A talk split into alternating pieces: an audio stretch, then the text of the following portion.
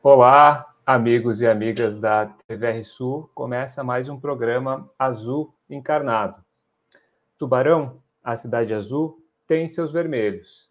Vermelhos que acreditam em um Brasil socialista. Nós queremos encarnar, avermelhar e dar corpo ao socialismo aqui, nesse azul. O azul encarnado é um dos braços do Comitê Popular de Lutas de Tubarão e região. Quer contribuir e se organizar? A luta popular é uma libertação coletiva e uma necessidade também individual. Mande mensagem pelo Instagram, azul.encarnado, que está aparecendo aqui na moldura do vídeo ou na descrição. Esse programa também é parte da TVR Sul, TV e rádio comunitária da classe trabalhadora aqui do sul de Santa Catarina. Contribua com a TVR Sul através do Pix, que vai estar aqui na descrição do vídeo ou do podcast. Paulo Pinheiro Machado é professor titular do Departamento de História da Universidade Federal de Santa Catarina. Estuda a história do Brasil com ênfase no período do Império e primeiras décadas da República, atuando na área de História Social do Campesinato, principalmente em pesquisas sobre colonização, terras, fronteira agrícola, Revolução Federalista e movimentos sociais rurais, como o Canudinho de Lages e a Guerra Sertaneja do Contestado. É autor dos livros A Política de Colonização do Império, pela editora da URGS, em 1999, e Lideranças do Contestado, pela editora da Unicamp, em 2004.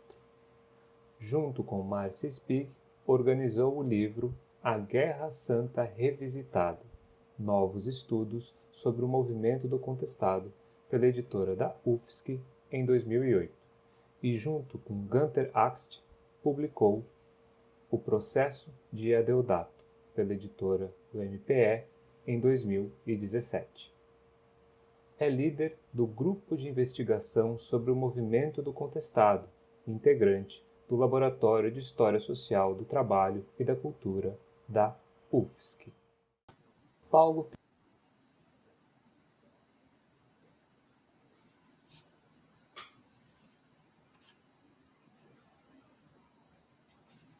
Está sem áudio, Léo. Isso. Não existe uma entrevista sem quer que eu não comece exatamente dessa maneira. Toco o vídeo aí, me falta o áudio. Para manter a tradição, passo então a pergunta, Paulo, é, elaborada pelo Comitê Popular de Lutas, que é a seguinte: qual o grau de relação entre a capacidade de capilarização dos movimentos sociais, a capacidade de movimentar o progressismo rumo a um socialismo e a instalação da memória das sublevações populares na identidade da esquerda catarinense. Hoje, é, em um mundo desencantado pela infodemia e a imposição da conquista individual sobre a conquista coletiva, como amarrar uma linha que ligue o 22 de outubro de 1912, data do primeiro ataque da polícia do Paraná contra a população de Irani, a 5 de dezembro de, mil, de 2022, dia do despejo da ocupação Vale das Palmeiras, em São José, na Grande Florianópolis. É importante que se diga que, vizinha à então ocupação Vale das Palmeiras, temos hoje a ocupação contestado, que segue existindo há mais de 10 anos. Apesar disso, a história de lutas populares em Santa Catarina é pouco reivindicada por grupos políticos. A visibilidade dessa reivindicação, ao menos, ela não alcança um escopo tão grande quanto em comparação a outras sublevações, outras identidades de sublevação na história do Brasil. Eu perguntaria quais os melhores caminhos para fazer perceber que ainda seguimos contestados. Mais uma vez, Paulo, muito obrigado por aceitar o convite da nossa entrevista.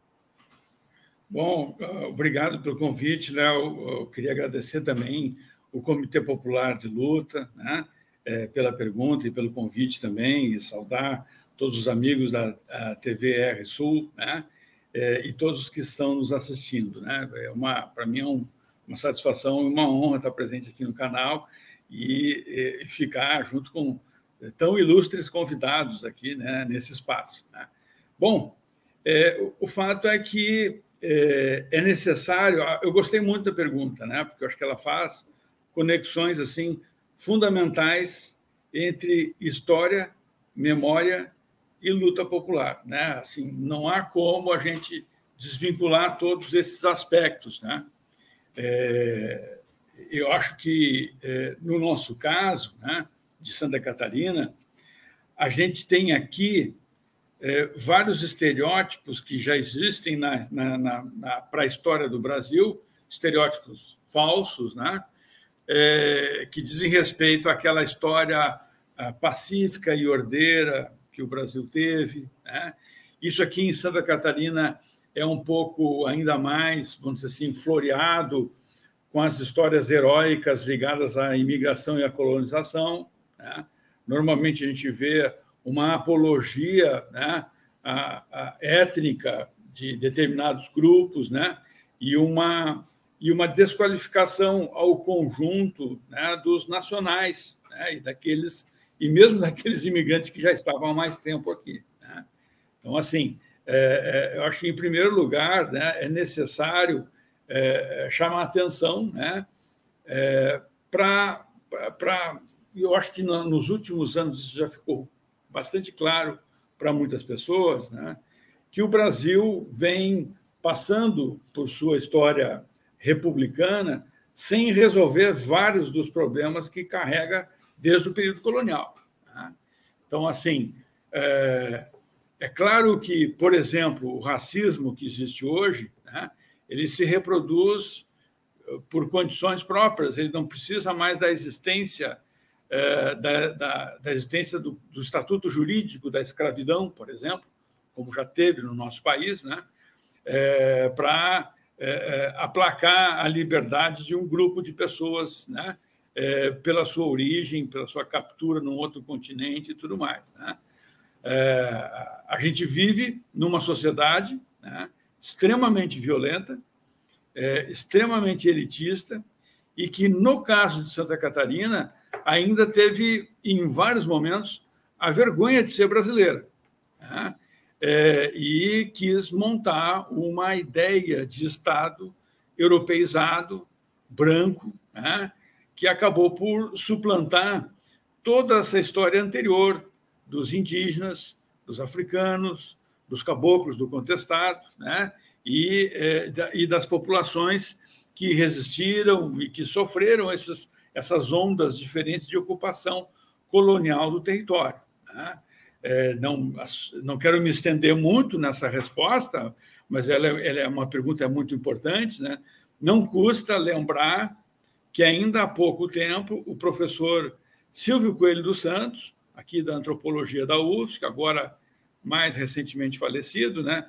mas o professor Silvio Coelho dos Santos, ele entrevistou bugreiros, né? Quem eram os bugreiros? Bugreiros eram é, é, chefes de milícias privadas responsáveis pela caça e pela dizimação de grupos indígenas aqui em Santa Catarina. Né? Um dos depoimentos que ele colheu é do Ireno. Né? É, ele, o Ireno dizia que a atividade foi muito forte lá nas décadas de 1920, 1930, mas até a época de Vargas, anos 40 e 50, eles ainda estavam em atividade, a serviço de companhias de colonização, a serviço de é, municipalidades, né, é, de comerciantes, de uma série de pessoas né, que, é, em muitos municípios, seriam considerados cidadãos de bem, ou algo parecido, né, mas que pagava ao bugreiro pelo número de orelhas que ele apresentava. Né? Era esse o tipo de, de serviço que era feito. Isso não é coisa do século XIX, isso é coisa do século XX, né? de poucas décadas atrás. Então, né, a, a sociedade brasileira e a sociedade catarinense têm um encontro marcado com a sua própria história e com a sua própria sociedade. Né? Então, assim, é, é, nisso a gente vê claramente que há uma sequência né, e uma lógica dos acontecimentos quando o próprio aparelho de Estado vai estar pronto e disposto né, a remover é, essas habitações populares, né, essas ocupações né, é, que vem até da, da, por essa demanda né, da carência de moradia, é, onde não existe né, política pública para moradia popular, as pessoas são jogadas aos mangues e aos, mol, aos morros, né? Seja, a população mais pobre de Santa Catarina está situada em áreas de risco, né? contra inclusive a legislação vigente. Né? Mas por que está lá? Porque ela é jogada para esses lugares, né? é, vive numa ilegalidade numa, ou numa semi-ilegalidade, às vezes, porque muitos até pagam IPTU, né? pagam taxas, e aí, mesmo tanto na ocupação irregular, acabam sendo cobrados deles isso. Né? É, e na hora que é feita uma execução, uma ação de reintegração de posse, aqueles proprietários absenteístas que lembram né, que, que aquele lugar foi valorizado com a presença dessas pessoas, né? na hora de executar, o juiz que assina essa sentença, ele não pergunta se tem crianças lá dentro. Os juízes que assinam essas sentenças de despejo frequentemente desrespeitam o estatuto da criança e do adolescente. Então, mesmo a legislação em vigor, ela é desrespeitada por esses atos. Né? Então, eu acho que é, é, é necessário né, que, é, é, que, que, as pessoas pensem né, que também há uma longa sequência de despejos na história. Né? E, e, no contestado, a gente tem uma situação bastante semelhante. Quando a estrada de ferro foi construída, houve o deslocamento de populações, deslocamento compulsório, expulsão daquelas populações que estavam lá no, no Vale do Rio do Peixe, no Iguaçu, no Rio Negro, né, que foram é, é, é, enxotadas por uma, por uma polícia privada da Companhia Estrada de Ferro, a Brasil Railway. Né? Então, né, é, a, a, nossa história do passado ela continua é, cobrando essa conta dos brasileiros enquanto a gente vive né, essa situação de é, pobreza crescente, concentração de renda, e agravamento né, da, da, da, das, dos problemas sociais. Perfeito. Paulo, é, queria focar um pouco no, no, seu livro, o seu livro mais né, notório, enfim, o Liderança do Contestado. Numa certa perspectiva, a gente vive um momento de, digamos assim, movimento das identificações de lideranças hoje, né, no, no nosso, nosso conjuntura nacional. O progressismo se aliança com setores é, é, progressismo de esquerda, digamos assim, se aliancia com setores progressistas mais à direita, você tem um certo setor da esquerda mais radicalizada tendo alguma visibilidade através da internet, mas há uma movimentação. É, e a gente vive muitas contradições a partir disso. Né? A gente vê o presidente Lula é, vocalizando é, posições um pouco mais diretas, mais incisivas do que setores do ministério, isso tem sido um, certo debate. Então a gente vive contradições. As lideranças operam contradições do seu contexto, operam as contradições do território, operam contradições das relações sociais. Pensando agora no contestado, nas lideranças do contestado, quais é, eram as contradições que para você eram mais visíveis? Qual era o material sobre o qual, digamos assim, se debruçavam aquelas pessoas é, que mostravam, digamos assim, é, desejos, inclinações que, que não exatamente se alicerçavam num, num, numa leitura mais linear de, de, progressismo, que a gente poderia dizer assim, de liberdade plena, né, digamos assim, de uma igualdade absoluta, né? Haviam contradições ali, né, em, em meio aos. Quais contradições eram essas e quais você acha que, que eram as mais proeminentes e que mais merecem destaque? Pois olha, Léo, assim, eu acho que é necessário, é, primeiro, um certo contexto mesmo, né? porque nós não podemos é, pensar a política de hoje e imediatamente tentar enquadrar personagens do passado a uma situação como hoje. Né? Seria um pouco uma, forçar a barra, seria um anacronismo. Né? Mas, assim, é, o próprio movimento sertanejo ele foi construindo o seu projeto no correr da luta política e da própria guerra do contestado, certo? Então, assim, naquele combate que aconteceu no dia 22 de outubro de 1912, lá no Irani, existia um grupo de sertanejos e o, e o monge José Maria que estavam sendo atacados e nem sabiam exatamente bem por quê, certo? O, chefe da polícia do Paraná dizia que eles estavam invadindo um território paranaense e diziam que estavam circulando por um lugar que eles sempre circularam antes, que não tinham nenhuma é, intenção de hostilizar as autoridades do Paraná, né? que quem estava os hostilizando era o prefeito de Curitibanos, pertencente então a Santa Catarina, né? o prefeito Albuquerque, que tinha já chamado a polícia para espantar José Maria de Itaquaruçu, do primeiro de Itaquaruçu, da festa de Itaquaruçu. Né? Então, assim, o que aconteceu é que o Paraná agiu de forma preventiva. O ataque paranaense é um ataque preventivo. Né? O que, que cobrava a imprensa de Curitiba? A imprensa de Curitiba ela nem estava preocupada com a questão social do contestado.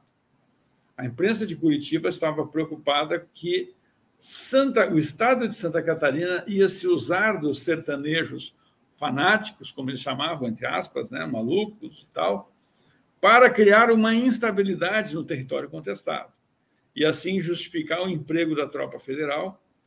Essa tropa federal podia executar em favor de Santa Catarina uma sentença na justiça que Santa Catarina já tinha para levar aquele, aquela área, aquele território né, do contestado. Então, assim, na justiça, em 1910, pela terceira sentença, Santa Catarina já tinha ganhado, né?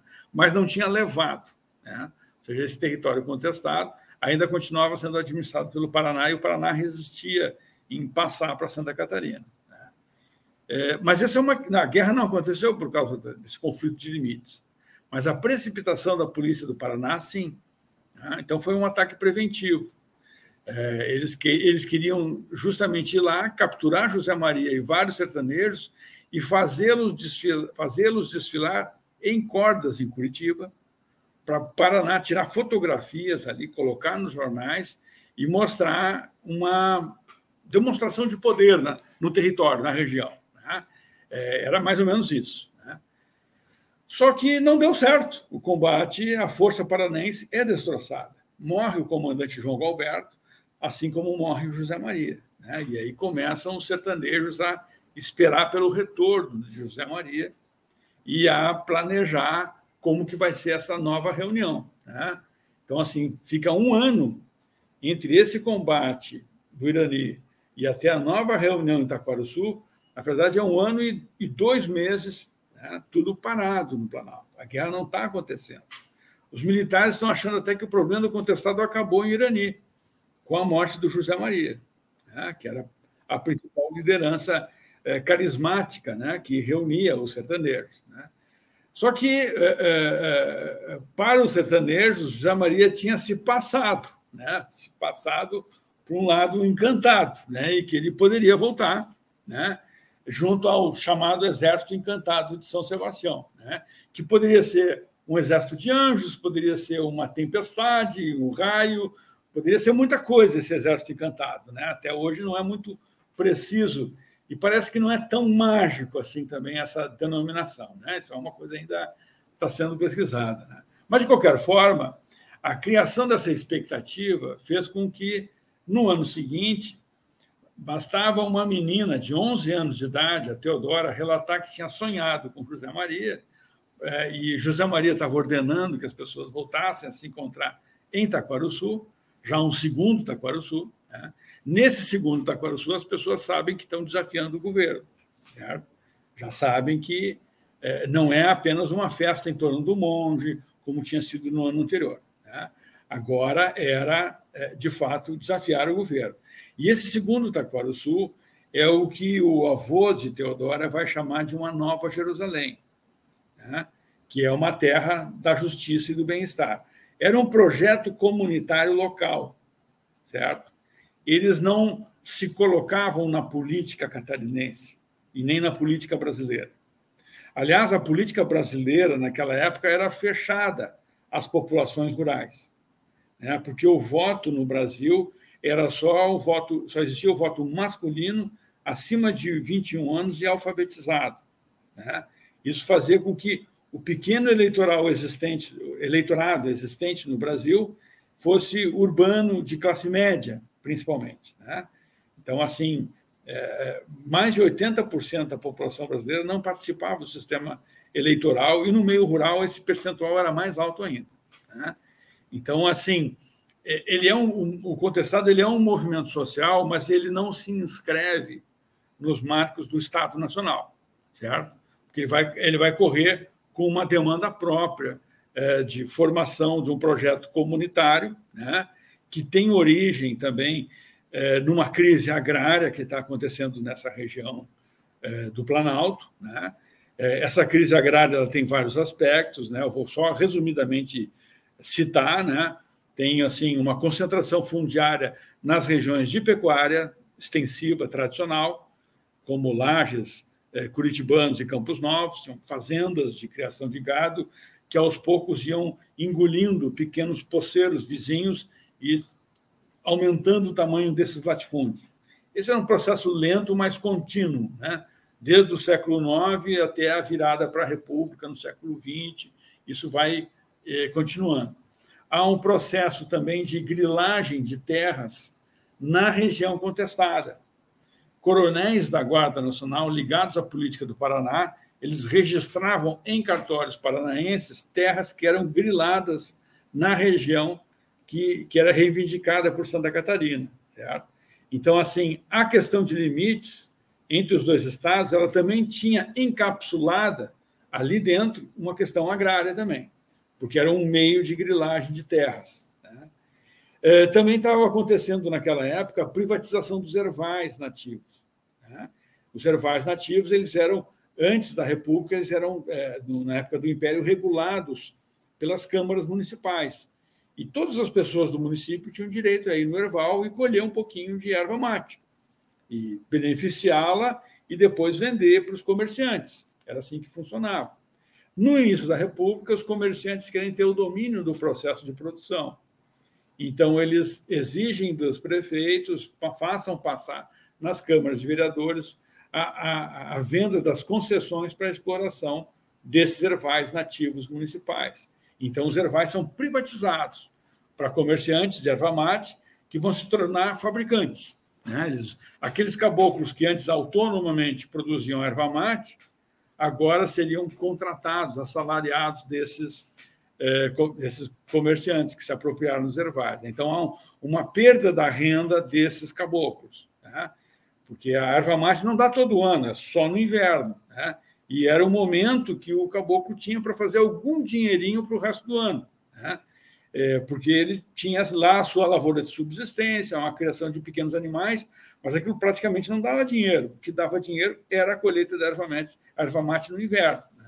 Então, assim, há, há, uma privatização dessas, desses é, é, ervais nativos e depois começa até a plantar os ervais, né?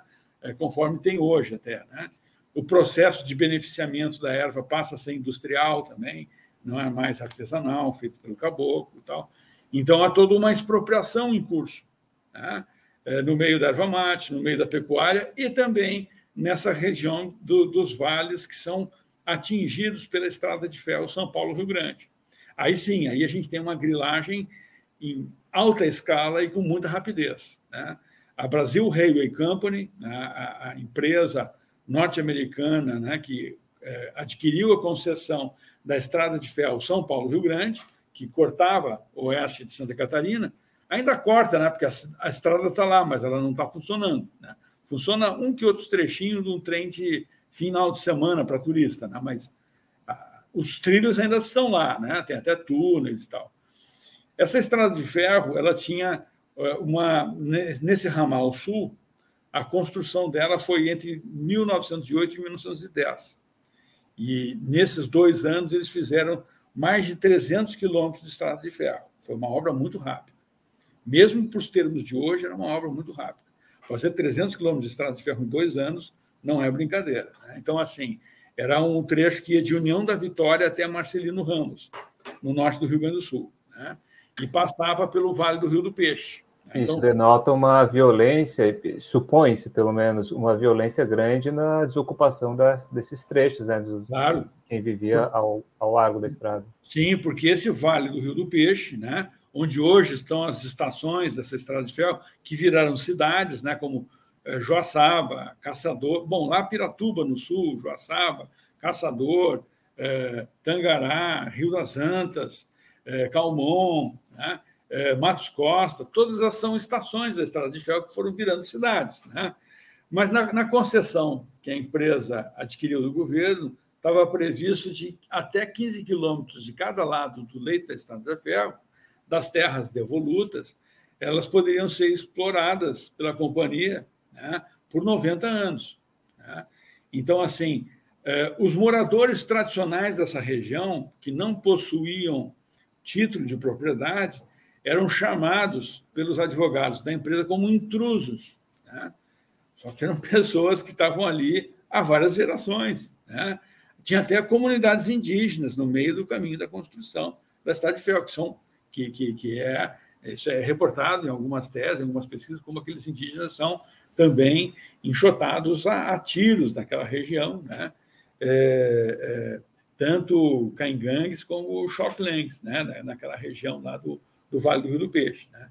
Então, assim, há um processo uh, violentíssimo de grilagem nesse território amplo, né?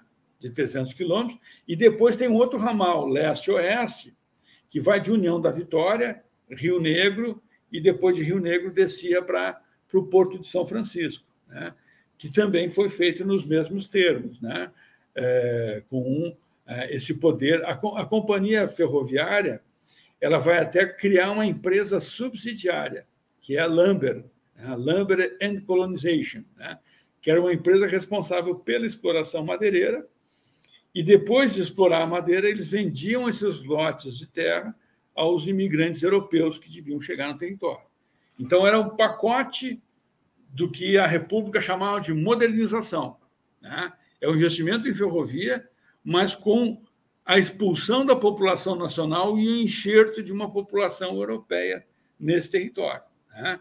É, isso os governantes na época diziam assim claramente. Né? Um do, o chefe de polícia de Santa Catarina, na época do combate de Itaquara Sul, ele também foi deputado estadual, chamava Gustavo Lebon Regis, né? ele defendia a germanização de Santa Catarina. Né? Então, ele, ele via isso como a, fonte né, do, do progresso do, do, Estado seria através dessa, desse projeto de germanização. Né? É, é, é infelizmente, o nome desse chefe de polícia está batizando uma cidade que fica lá no meio do Planalto, né, que é onde ficava o antigo reduto de Caraguatá. Né? E também tinha outros redutos ali próximos. Né? Então, assim, logo no lugar onde tem a população cabocla que mais foi perseguida e, e, combatida pelas forças policiais e pelo exército aqui, né, uhum. recebe ainda o nome desse, desse cidadão aí, né? São coisas da memória também, né? A memória está presente também no nome de cidades, no nome de ruas, né? Nome de escolas e tal, é porque são os nomes lembrados para homenagear esses lugares são os nomes da oligarquia dominante, né? Dos governadores, políticos, prefeitos, né? Então, naquele tempo, o que a gente tinha era a força do coronelismo em Santa Catarina. Né? Era o coronelismo dos mais descarados. Né? Se me permite fazer um parêntese, Paulo, assim, o, esse antropocentrismo realmente é uma característica muito consistente, porque você ouve sobre os militares, né, o general Heleno, enfim, todos os outros, quando falam sobre os Yanomamis, tem uma referência muito evidente a isso, um certo branqueamento como única ferramenta possível, única estratégia possível para um desenvolvimento de algum tipo, desconsiderando a capacidade de desenvolvimento de agrofloresta ou coisa que o valha. Nesse sentido, parece que ser, ser digamos assim, uma, algo, um componente aí, a psicanálise me permite, extremamente narcísico, só que ele semelhante a mim é capaz de fazer algo comigo, né, fazer algo junto, mas só para falar é, dessa persistência. Sim, o, o, que a, o que existia na época, até como política do Estado, era um assimilacionismo das comunidades indígenas, né? E a ideia era transformar os indígenas em brasileiros pobres, né? que é o que o, é o que o governo passado quis fazer, né? Em várias, com várias reservas indígenas. Né? Isso quando não matá-los, né? Antes disso, né? Então, assim, mas a, a destruição da, da, vida tribal e comunitária era o primeiro dos princípios. Né? Então, a, a, o, o, que a gente vai vendo né, na, na, na pesquisa é, é, que, dentro dos redutos, né, vão se formar, num primeiro momento, lideranças religiosas muito fortes, mas ao concorrer da guerra, essas lideranças vão sendo sucedidas por lideranças mais militarizadas, né? são que, que, os próprios sertanejos chamavam de liderança é, de chefias ou lideranças de briga, como pares de França e comandantes gerais. Né? Então, as meninas videntes elas vão continuar existindo, mas com um poder político cada vez menor dentro dos redutos. Essa inversão de poder político parece que acontece muito rapidamente de acordo com a necessidade do embate, assim, a duração, a, a, extensão desse poder mais religioso, a preeminência do religioso sobre o militar, aspas, e militar, ele dura pouco. É a necessidade pouco, é. da manutenção da, da, do movimento que se, se, coloca, né? É, é essa, essa, essa, esse poder das, das crianças videntes ele é muito rápido. O poder da Teodora durou uma semana do irmão dela, o Manuel, foi duas semanas, e do Joaquim, o outro irmão dela, durou mais uma semana. Né? Logo depois vem a chefia da Maria Rosa. Né? A Maria Rosa já não está mais em Itaquaraçu, a Maria Rosa é em Caraguatá, um reduto mais ao norte, a 30 quilômetros ao norte. Mas a Maria Rosa ela, ela marca uma transição, ela é já uma comandante de briga. Né? Ela tinha 15 para 16 anos, aproximadamente, mas ela, ela não ela não precisava de um conselho de anciãos para assessorar nos sonhos dela com José Maria. Né? Ela é, tinha um comando direto sobre, sobre as pessoas. Ela comandou os sertanejos na derrota que o exército, o exército mandou mil soldados para destruir Caragatá. E essa coluna de mais de mil soldados, ela foi destroçada, né, pelos sertanejos comandados pela Maria Rosa. Assim, eles foram destroçados aos pedaços, assim, e acabaram é, retornando para a Estrada de Ferro e recolhendo a tropa para o Rio de Janeiro. Foi assim um, um vexame né, enorme. Né? É, os comandantes botavam culpa nos vaquianos, dizendo que os vaquianos estavam levando eles para ciladas e tal, mas o fato é que é, eles não resistiram às, a táticas muito simples dos sertanejos. Né? A Maria Rosa tinha colocado alguns clavineiros, como eles chamavam na época, é, que eram é, atiradores de precisão, né? como se fosse um sniper. Assim, né? É, os, os, sertanejos ainda usavam armas da época da Revolução Federalista, como as antigas Winchesters, que eram armas boas até. Né? E com um tiro de precisão de 200 a 300 metros, eles conseguiam fazer um estrago na tropa, né? botavam um pânico na tropa. E aí teve um outro grupo de sertanejos que se vestiu de mulher e atraiu uma tropa para um espinheiro de Inhapindaí. Né? Esses soldados caíram no espinheiro e foram atacados a facão por um outro grupo de sertanejos. Né? Sobraram poucos dali. Né? Então, logo depois, tinha uma outra unidade da cavalaria da Maria Rosa que estava atacando a retaguarda do exército.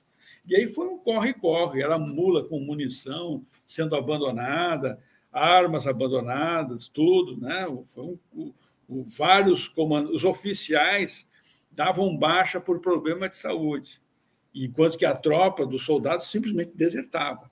Né? Desertava. O número de deserções no combate de Caraguatá é enorme. Né? Então, assim, mas os sertanejos ali também estavam com sangue nos olhos, né? porque eles precisavam vingar um massacre que tinha acontecido no mês anterior em Itaquaruçu. Né? É, houve um, um banho de sangue em Itaquaruçu, uma coisa jamais vista no Planalto. E no Planalto já existia uma tradição de muitos combates, né, muita luta com arma branca e tal, né, mas normalmente eram combates entre homens. Né, e ali em Itaquaruçu, o que acontece é que o, o reduto estava só com mulheres, crianças e velhos. Os homens tinham saído ali para construir o novo reduto de Caraguatá. Enquanto as mulheres e crianças esperavam, eles foram atacados por uma tropa do exército, que usou artilharia, sessão de metralhadoras, é, é, jogaram bombas de fragmentação, as Schnappers, né, que era uma, era uma bomba que largava pedaços de metais num raio de 50 metros, é um negócio horrível. Né? Então, assim, a, a, a imagem de Itaquaruçu após esse massacre de 8 e 9 de fevereiro de 1914 era de um. Isso é descrito por um médico do Exército, o doutor Cerqueira, que era um tenente do Exército. Ele diz assim: olha, no dia seguinte ao bombardeio, a visão era aterradora. Era um amontoado de pedaços de corpos de pessoas misturado a corpos de animais. Né? Aquilo ninguém acreditava, ninguém nunca tinha visto uma, uma coisa assim de um, de um bombardeio, resultado de uma guerra moderna, né? tipo uma, uma Guernica, assim, né? um, um bombardeio de, de, de, uma daqueles que aconteceram na Segunda Guerra Mundial, assim, né? uma coisa muito é, é, diferente da, da, dos conflitos tradicionais que eles estavam acostumados. Então, esse massacre de Itaquaruçu, ele, ele provocou um levante geral no Planalto. Né? Os redutos que eram pequenos, Itaquaruçu tinha 400 habitantes, o primeiro Itaquaruçu, aquele da Teodora. Já Caraguatá tem 2 mil habitantes. Né? Cresceu bastante. Eu acho que é, é importante ter essa noção quantitativa também, né? para ver como vão crescendo os redutos. É, Caçador Grande e Bom Sossego são os redutos depois de, de Caraguatá, vão crescer mais ainda, vão ultrapassar 5 mil habitantes. Né? E o maior de todos, que é o reduto formado é, por iniciativa de Deodato, né, em, em dezembro de 1914, que é o reduto do Vale do Rio Santa Maria, né, é, que pega é, o, o, vale desse rio fica não confundir com Santa Maria no Rio Grande do Sul, né? É Santa Maria no Planalto Catarinense é um rio pequeno até que fica entre Lebon Regis e Timbó Grande. Né? Só que num trecho desse rio era um trecho de 7 quilômetros, era uma garganta assim, fechada no meio da mata, né, com serras nos dois lados e só uma boca de entrada ao sul e outra boca de entrada ao norte. Então, a Deodato fechou as duas bocas e, e quis achar uma posição inexpugnável. Né? E dentro desse reduto, né, com 7 quilômetros de extensão, eram vários redutos conurbados, né? é, muito grande. O exército, quando entrou ali e, e, e passou a atacar o reduto, é, eles contaram, né, o comandante da operação, ele contou que colocou fogo em 5.500 casas e mais de 20 igrejas. Né? Então, eles a, se avalia em mais de 20 mil habitantes, né? no mínimo, é. em Santa Maria. Né? Então, a, houve um, crescimento da escala né, do envolvimento dos sertanejos na guerra. Exato é, a, a, a, destruição, né, essa, esse segundo ataque a Taquaruçu ali, onde realmente tem essa imagem muito potente, muito é, de um novo tipo de guerra, né, que se apresenta no Brasil né, de maneira mais ou menos inédita de destruição de bomba, ela dispõe as pessoas a um certo é, entendimento do que significa a república, né? Acho isso bastante importante. Eu não sou historiador, então eu sou um pouco menos é, comprometido com essas minhas analogias, mais aventureiro dessas analogias. Mas a gente vê um, um florescimento agora, é, contemporaneamente, de uma certa ódio à república, né? Ódio à democracia. Tem até um autor francês tem um livro que se chama dessa maneira, é, que se chama assim. É, mas lá naquele momento, né, vinha aquele sentido de monarquismo, né? A expressão é colocada, enfim, tem toda uma certa narrativa um pouco fantástica, você coloca aí, não era exatamente fantástica nesse sentido desanuviado do termo, assim, tem uma fantasia, mas ela é mais imaginativa no sentido político, de repúdio à república. A república chega Sim. como a república do diabo, a república Sim. do mal, a república era algo digamos assim, um, um, meio civilizatório bárbaro, né? Bárbaro por meio. É, eu queria que você falasse um pouco, Paulo, sobre esse sentido, assim, desse cristianismo que se colocava de uma maneira diversa do cristianismo corrente, assim, urbano, do, do cristianismo da alta classe, né? Qual era o sentido para aquelas pessoas naquele momento de república e de monarquia? Ah, então, é uma ótima pergunta. É, assim, existe, existiu, mesmo antes da Guerra do Contestado, uma espécie de um monarquismo sertanejo. Tá? Isso em todo o Brasil. Né? Não, acho que não só no meio rural, mas também no meio urbano. Tá? É, é, e, e, o que funcionava isso como uma espécie de evento de memória, né? como assim, olha, naquele tempo antigo, com Pedro II e com Isabel, tudo era melhor, hoje as coisas são mais difíceis. Né? Então, claro, existe esse efeito de memória de atribuir ao passado uma espécie de idade de ouro, e que a gente sabe que não é bem assim. Né? O passado também era complicado e violento, como o presente. Né? Mas, de qualquer forma, as pessoas sentiam isso né? e diziam isso. E, ao longo da Guerra do Contestado, eles vão detalhar o que, que eles entendem por esse monarquismo é, sertanejo. E esse monarquismo sertanejo não era a restauração dos Bragança ao trono brasileiro. Eles entendiam a monarquia como lei de céu, né? a lei do céu. Né? É um governo de Deus. É algo muito diferente. Então, é uma monarquia sem rei, porque o rei não está aqui. O rei está lá no céu, certo? Dizer, é, é, é algo muito próprio que abria, na prática, uh, para a existência de um jogo político dentro dos redutos, dentro das cidades santas, para a sucessão de diferentes lideranças, certo? Então, assim, é, existe sim um monarquismo sertanejo, e eles davam vivas à monarquia, os soldados até viam aquilo horrorizados. Puxa, os caras estão dando vivas à, à monarquia. Achavam que isso era loucura, fanatismo, né? vinham relatar para os jornais do, do, litoral, né, dizendo assim: olha, os sertanejos estão dizendo, e diziam mesmo, vivas a monarquia. Só que eles não entendiam o sentido que os sertanejos queriam dar para esse termo. Né? A gente pensa a monarquia naquele, dentro daquele dicionário de ciência política que tem por aí, que é o governo de um indivíduo chamado rei ou imperador e tal, tal, tal. Mas não é assim que eles pensavam. Né? É, e a lei da monarquia para eles estava dentro do reduto também. A Cidade Santa implicava na criação de uma irmandade onde as atividades mercantis eram proibidas de ser realizadas entre irmãos. Então, eles tinham que dividir os recursos em comum, principalmente de subsistência. Tá? Então, a, a, noção de monarquia está ligada a essa noção dos laços comunitários fortes que eles vão bolar. Né? Então, assim, é, é, isso é uma coisa muito própria é, da tradição de João Maria, né?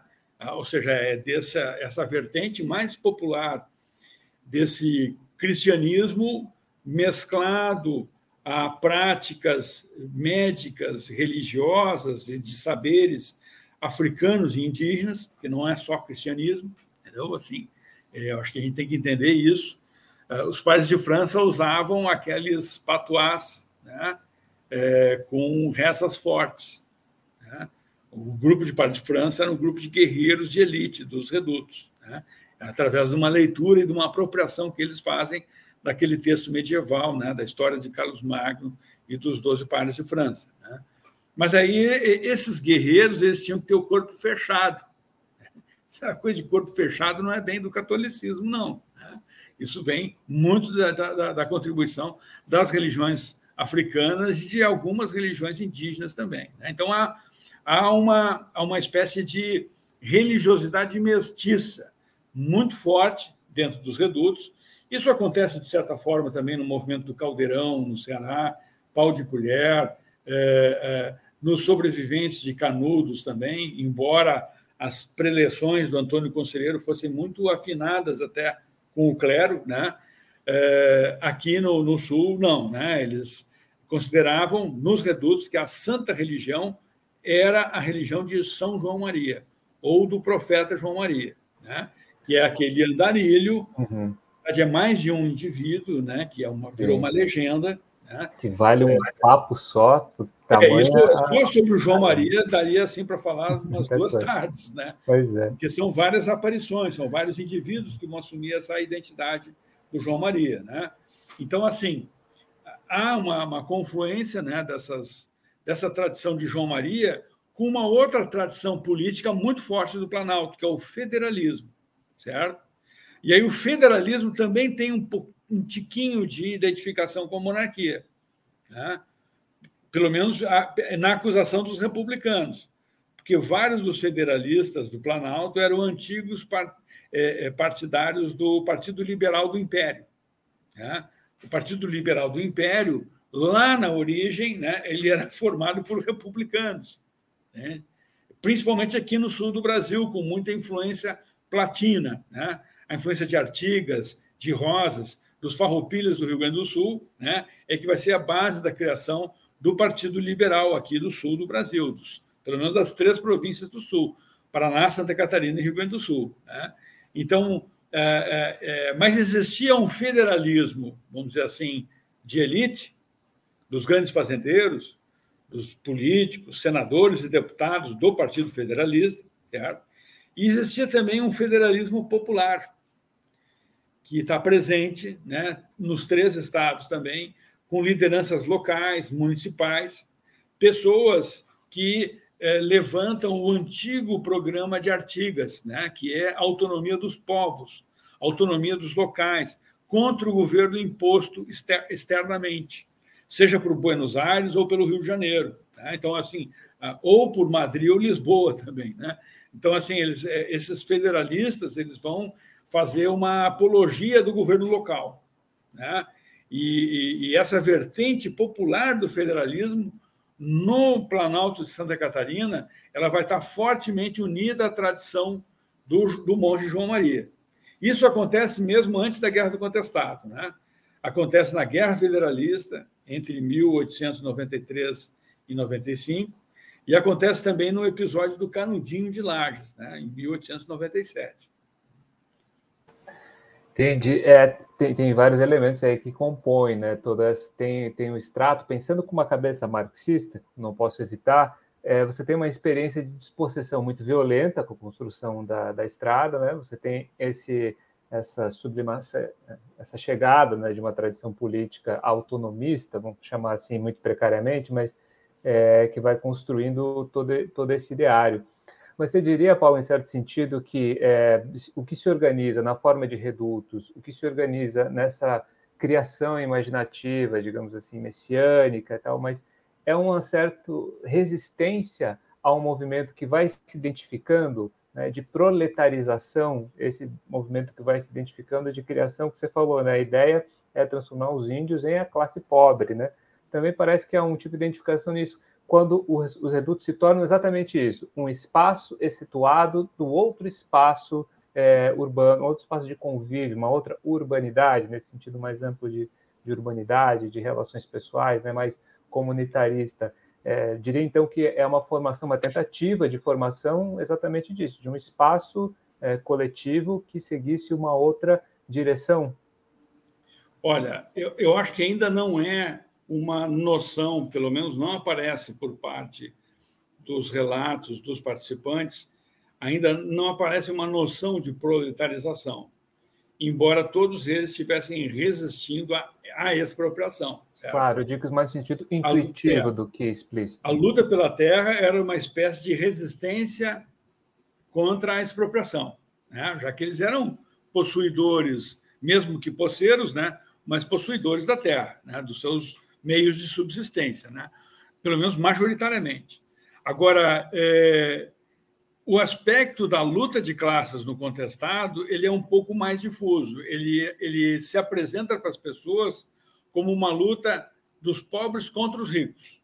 É mais, assim, dessa forma um pouco mais, uma formulação mais genérica, sabe? Mas isso se apresenta.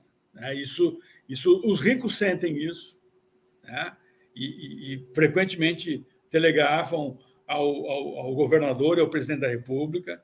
A companhia norte-americana manda um telegrama ao Hermes da Fonseca, por exemplo, dizendo que, eh, com a insurgência dos caboclos no território, estão suspensas as garantias do, do exercício da propriedade privada. Né? Eles usam essa expressão. Assim, né? Então, assim, é, é, é, é estavam realmente com medo de serem expulsos, né? porque os sertanejos elegeram eles como alvos. Né? Os alvos dos sertanejos, acho que mais importante do que a linguagem é, é a gente analisar quais são os alvos, certo? É, é, é, que nem aquilo que o Thompson falou sobre a plebe inglesa do século XVIII. Né? A plebe inglesa do século XVIII vivia dizendo viva o rei, viva a igreja, viva o rei, viva a igreja, mas era uma plebe turbulenta que vivia saqueando é, moinhos, é, expropriando comerciantes, incendiando castelos. Né?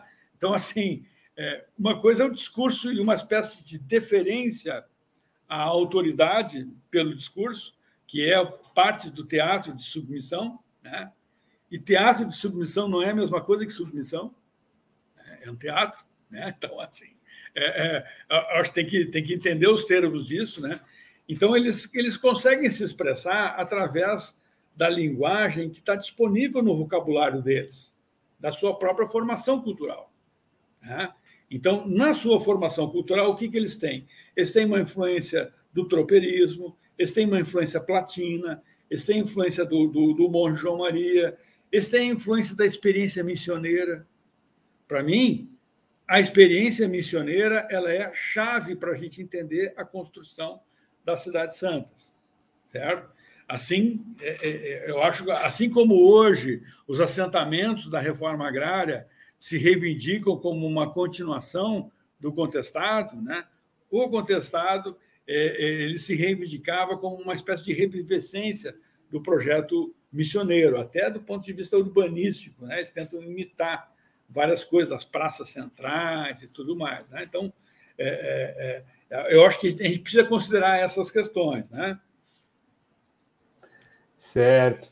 Paulo, eu queria te perguntar agora sobre esse personagem, assim, que é um dos personagens nodais da história do contestado, justamente para suscitar essa reflexão da primeira pergunta que eu fiz sobre as lideranças. É, o, agora eu escrevi o nome dele aqui, me perdi, mas Adeodato Manuel Ramos, o popular Leodato. Isso. Ele, é, ao final da guerra, há um ataque massivo né, ao reduto de Santa Maria, né, brutal, e é, há uma saída das pessoas que estavam ali no reduto e elas vão, ao sendo capturadas, relatando que este líder, essa pessoa, era assim um monstro objeto é, sem, sem, comparação, né? uma figura, representação do diabo. É, e essa imagem vai se, vai se assentando, e a historiografia que vai retornando, coloquei o seu livro aí é, sobre o processo dele, relatando realmente o processo do, do, do Leodato. E te perguntar em relação a isso é o quanto que essa, essa demonização das lideranças, né? Tudo bem, tem a figura do fanático já desde sempre, como tipo de desumanização, desumanização e incapacidade intelectual simultaneamente, né? Hum. É, mas assim, colocar o líder como o mal, colocar o líder como o líder que na verdade não quer o bem, mas quer usar. Quanto você acha que isso foi crucial para que a gente não tivesse, como teve em outras é, sublevações brasileiras da história do Brasil, é uma liderança, digamos assim, como referência? porque é muito comum a gente ter um nome próprio, uma pessoa nomeando todo um processo, né? Quando a gente fala sobre a Revolução Russa e Lenin, Lenin não fez absolutamente tudo, né? Que se reputa como da lavra de Lenin, né? Assim como vários outros não fizeram. É, mas você acha que tem um peso importante, digamos assim, é, a perpetuação do contestado como algo assim um pouco, como você falou logo no começo, uma coisa um pouco esotérica, muito própria, um evento muito assim lateral, é, e não como, digamos, um feito é, do povo catarinense. É, é, uma coisa que, que eu e muitos colegas estamos insistindo nos últimos anos, né, é em afirmar que o movimento do contestado é um movimento nacional e até latino-americano. Ele não tem nenhuma, ele não é aquilo que muitas vezes a historiografia regional quis transformar num movimento local, no regionalismo, numa esquisitice catarinense, numa peculiaridade própria e tal. No entanto, o que a gente vai vendo é o seguinte: bom, eles lutavam contra o coronelismo. Isso existia por toda parte. Né? Lutavam contra a, a, violência perpetrada por uma estrada de ferro e sua companhia madeireira. Isso, esses contratos de posse de laterais de terras, as ferrovias faziam no Brasil inteiro, na América Latina e mesmo dentro dos Estados Unidos. Né? Também faziam lá. Né? Então, assim, a, a, o negócio da ferrovia era um negócio com a dívida pública do Estado e era um negócio imobiliário ao mesmo tempo, né? de domínio de terras. Era isso, né? o grande negócio das ferrovias. É, é mesmo que elas não funcionassem muito bem. Né? É, mas a, a, o, o, recurso chegava para os acionistas dessas empresas dessa maneira. Né? Então, assim, é, a, a, luta contra o deslocamento compulsório de populações, né, é, ela aconteceu em outras partes, até com eh, movimento dos atingidos pelas barragens e outras situações. Né? Então, o contestado ele resume um conjunto de experiências e de lutas que é muito comum ao que acontece em várias partes do Brasil e da América Latina. Né? O contestado ele tem vários aspectos em comum com momentos diferentes da Revolução Mexicana, por exemplo, né? é, que também é uma insurgência popular, camponesa, dos de baixo. Né? É, então, assim, é, é, é, a gente precisa realmente, de, de, fato, afastar essa, essa questão do localismo e do regionalismo para o contestado, para deixar ele em discussão com outros grandes movimentos sociais, né? tão importantes quanto né, que existem por aí. Né? Então, acho que essa é uma questão bem importante. Voltando ao Adeodato, né? É, o Adeodato é um personagem muito interessante. Né? Eu, eu tive a sorte até de achar muita coisa de perto do Adeodato. Né? Aquele processo que foi recuperado e que eu publiquei no livro junto com o professor Gunther, né, da, da transcrição do processo do Adeodato e uma contextualização que a gente faz ali, foi claro, né, assim, acharam um processo aberto e condenaram ele de qualquer forma.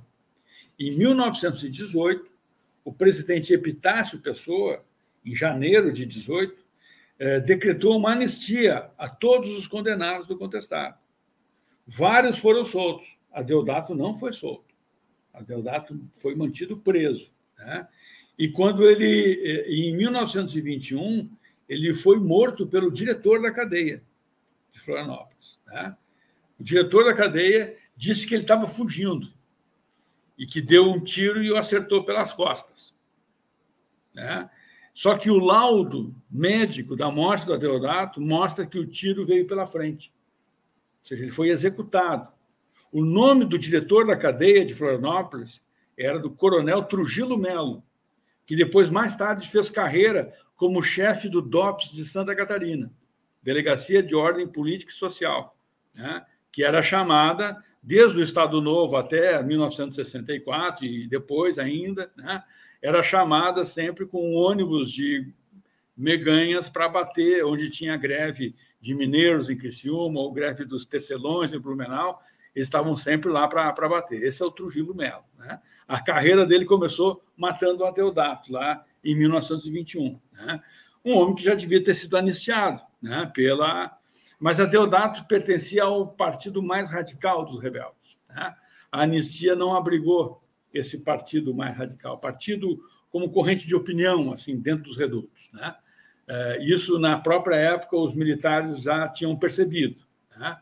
É, o general Setembrino de Carvalho ele propôs o afastamento do prefeito de Curitibanos e a colocação de um outro prefeito para atrair aquilo que ele chamava dos fanáticos moderados. Né? Ele usava essa expressão, para deixar Deodato isolado.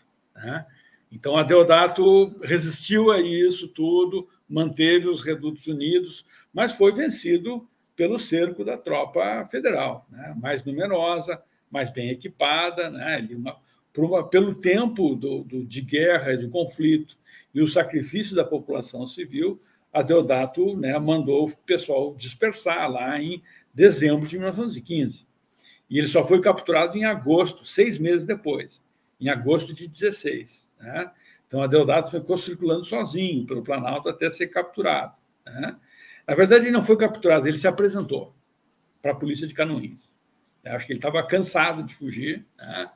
e se apresentou. Né? Não, não há no, no, relato da polícia de Canoinhas da captura do Adeodato não mostra isso. Mas o que, que ele era? O Adeodato ele era um jovem. Ele tinha 26 anos, né? mas era uma, era uma pessoa que tinha um carisma espetacular.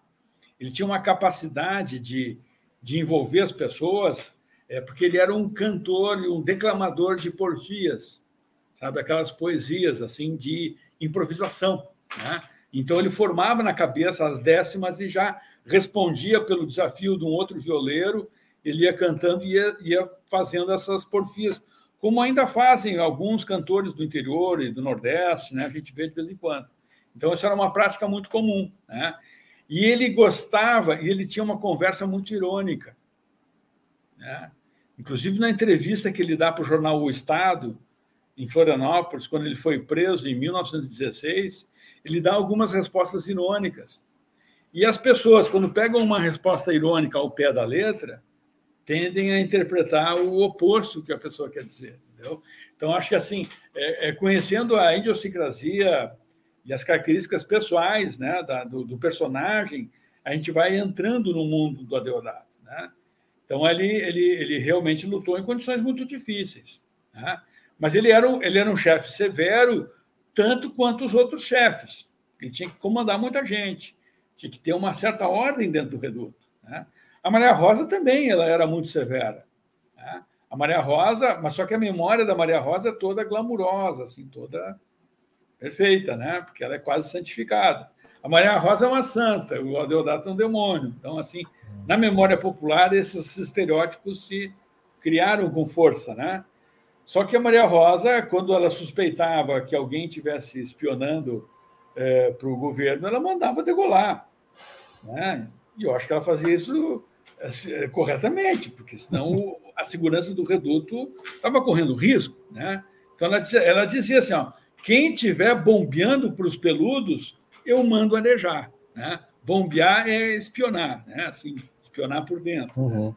Então é, é, é, é, dessas desses personagens, né? Claro, como o movimento foi derrotado, a maior parte das pessoas que viviam nos redutos tinha que construir uma narrativa de rendição. Né?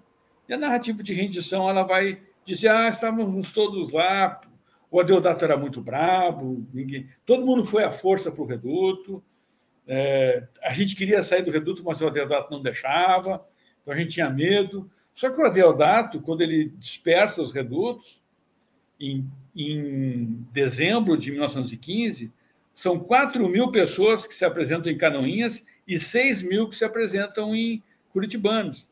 Então, como é que um único indivíduo vai controlar 10 mil pessoas? Isso é uma coisa muito ficcional, né? Assim, é, é óbvio. Né? Então, a, a, a, resposta das pessoas né, né, em documentos que estão lá no, nos autos de perguntas que o Exército fez, está lá no Arquivo Nacional do Exército, em, no Rio de Janeiro, né? lá na, do, no Palácio Duque de Caxias, do lado da Central do Brasil. Né? Então, tem várias pastas com autos de perguntas a prisioneiros do contestado. As perguntas são sempre as mesmas, as respostas são sempre as mesmas. A gente começa a ler e daqui a pouco o que muda é a caligrafia do soldado que está escrevendo. Mas as respostas são as mesmas. Ah, o Adeodato era muito bravo, a gente tinha medo, Claro. Também se né? declarar assim como franco apoiador, dizer não, eu estava lá porque eu queria também, é assinar uma sentença de morte. Sim, era uma sentença de morte, né? Exato, sentença de morte. O próprio Setembrino encaminhou esse tipo de rendição, assim, porque o Setembrino ele não sabia o que fazer com os prisioneiros, certo? Num primeiro momento, o general ele queria mandá-los para a Amazônia, que era uma forma de fazer morrer metade pelo caminho né? tal como tinham feito com os marinheiros da revolta da Chibata e com outros episódios anteriores de repressão. Né? Mandar as pessoas é, em transporte apertado até a Amazônia, é, era, em seis meses, metade deles iam morrer, né? assim, por, por, pelas condições precárias de transporte e de alimentação que iam ter lá. Né? Mas ele viu que isso não era possível, que o número de pessoas a se apresentar era muito grande. Aí ele chamou o diretor de povoamento do Ministério da Agricultura. Eu vi essa correspondência do Setembrino, lá no, no arquivo do Exército. Ele dizia o seguinte: olha, o jeito é pegar esses é, é, sertanejos que estão se apresentando, colocá-los em colônias, com lotes de terras para cada família, e deixar sob uma direção bem atenta, né? que discipline esse pessoal e tal. Então, pelo menos ali tinha uma preocupação em deixar esses sertanejos como com acesso à terra, em colônias. Né? E aí o diretor de colônias da, do Ministério da Agricultura diz o seguinte: olha, as colônias que tem são poucas, não dá para esse pessoal todo, e são para imigrantes europeus. Deixa bem claro. Né? Então, não, aí ele vai procurar os dois governadores do Paraná e Santa Catarina e diz o seguinte: olha, que os, os sertanejos vão se apresentar aos prefeitos de cada município e aos juízes de, de, de direito de cada município. E ali vocês veem o que fazem com eles. Bem assim. Né? Então, ah, o que, que ele fez? Ele fez com que os prisioneiros se apresentassem para a oligarquia. Então, a oligarquia vai ter que ver o caboclo ali fazer um ato de contrição. Ah, você tinha brigado, me chamava de peludo, né? E tal. Como é que é isso? Né? Não, não, não, eu fui lá à força no reduto, coronel. Não, não é nada disso. O Deodato era muito brabo. E essa memória, obviamente, ela foi passando de geração para geração. Né? Eu uhum. falei com descendentes de pessoas que estavam nos redutos que chamavam seus avós de fanáticos, reproduziam o discurso né, da, uhum. da classe dominante. Né? Eu digo assim, tá, mas o, o, seu avô disse, eu sou fanático? Ah, não, não, ele não dizia isso. Mas o que, que ele dizia? Ah, ele dizia lá que lá todos eram irmãos. Tal. Ah, tá, então dizia outra coisa. Né? Então, assim, uhum. é, então, a, a, mas para essas pessoas serem aceitas pela sociedade circundante, né? E a gente tem que imaginar o, qual é o efeito de uma guerra dessas numa cidade pequena. Né? Uhum. Eu entrevistei pessoas assim que, moram, que eram vizinhos de outras pessoas, dizendo assim: ó, aquele vizinho ali, o avô dele matou o meu avô. E matou mais 11 da minha família. Uhum. Então, assim, a pessoa está morando ali, na frente do outro. Né? Aí eu falava lá com o vizinho, que era de família de vaqueanos, daqueles que foram empregados pelo governo, ele dizia assim: ah, pois é, quer saber dos fanáticos, né? É, esse pessoal era todo bandido de cruz na testa. Uhum. Ali na frente tem vários, ó. Assim, né? Então, pessoal, esse pessoal, vai na mesma padaria para fazer, entra na fila do pãozinho, sabe? Uhum. Vai na farmácia, vai na igreja, vai no. Tem, eles estão ali, né? Mas tem essa memória latente né, de uma guerra civil que aconteceu naquele território, né? e que, no entanto, quer dizer, para essas comunidades eu até entendo o silenciamento que houve durante claro, muito tempo. Precisa continuar funcionando. Assim, ali é um nervo exposto, né? Mas uhum. para Santa Catarina, em geral, foi o silenciamento foi um projeto da oligarquia, né? para esconder essa história, para esconder essa memória, sepultar todos os acontecimentos. Né? Os, os sertanejos foram muito ousados porque eles não, eles não apenas eles não reagiram apenas a uma agressão externa. Eles tentaram fazer mais alguma coisa a mais. Uhum. Eles tentaram fundar um novo tipo de comunidade, um novo tipo de vida, né? uhum. que no início era só para aqueles seguidores do monge, mas depois de julho de 1914 era para o Planalto inteiro e para o Brasil inteiro eles diziam também, né? uhum. porque no começo eles estão só resistindo e fugindo, resistindo e fugindo. Fazem isso por dois anos. Mas a partir de julho de 1914, eles passam a atacar. Aí atacam as estações da estrada de ferro, atacam as prefeituras, atacam os cartórios, atacam a serraria da Lambert, né? então a, a, atacam os alvos né? É, do, do Estado, é, do capital e do coronelismo, né? de, de todo esse território. Né? Então, por isso que eu digo, assim, é, é, é uma luta de classes no sentido amplo, claro. social, né? numa uhum. luta entre pobres e ricos. Mas, uhum. assim, não, não, não, não, eu estaria forçando a barra em chamar de uma luta proletária contemporânea. Né? Não, não, não claro. Eles não pensavam assim. Né? Entendo. Paulo, queria te agradecer de novo, muitíssimo pela entrevista, pelo teu tempo aqui com a gente. E eu tenho a tradição de fazer uma última pergunta para todo mundo. A pergunta é: o que é para você, na sua vida, na sua história, o que significa a palavra, de maneira sucinta, a palavra socialismo? O socialismo é o futuro da humanidade. Né? E é uma, não só um futuro desejável, como é uma necessidade. Né? Hoje nós temos condições é, materiais de dar uma vida digna para toda a humanidade sem precisar as pessoas estarem se esfolando, se matando, né? em longas jornadas, vivendo a superexploração. Né? Então, é, é, eu acho que o socialismo é não só um desejo, mas é uma, uma necessidade né? É, que é, não tenho dúvida que historicamente vai ser alcançado. Perfeito. Muito obrigado, Paulo. A gente termina aqui mais uma entrevista do Azul Encarnado. Se você puder ajudar a TVR Sul, ajude-nos pelo Pix que está aparecendo aí na sua tela e também na descrição do podcast. Paulo, uma boa tarde, até uma próxima. Obrigado, Léo. Boa tarde.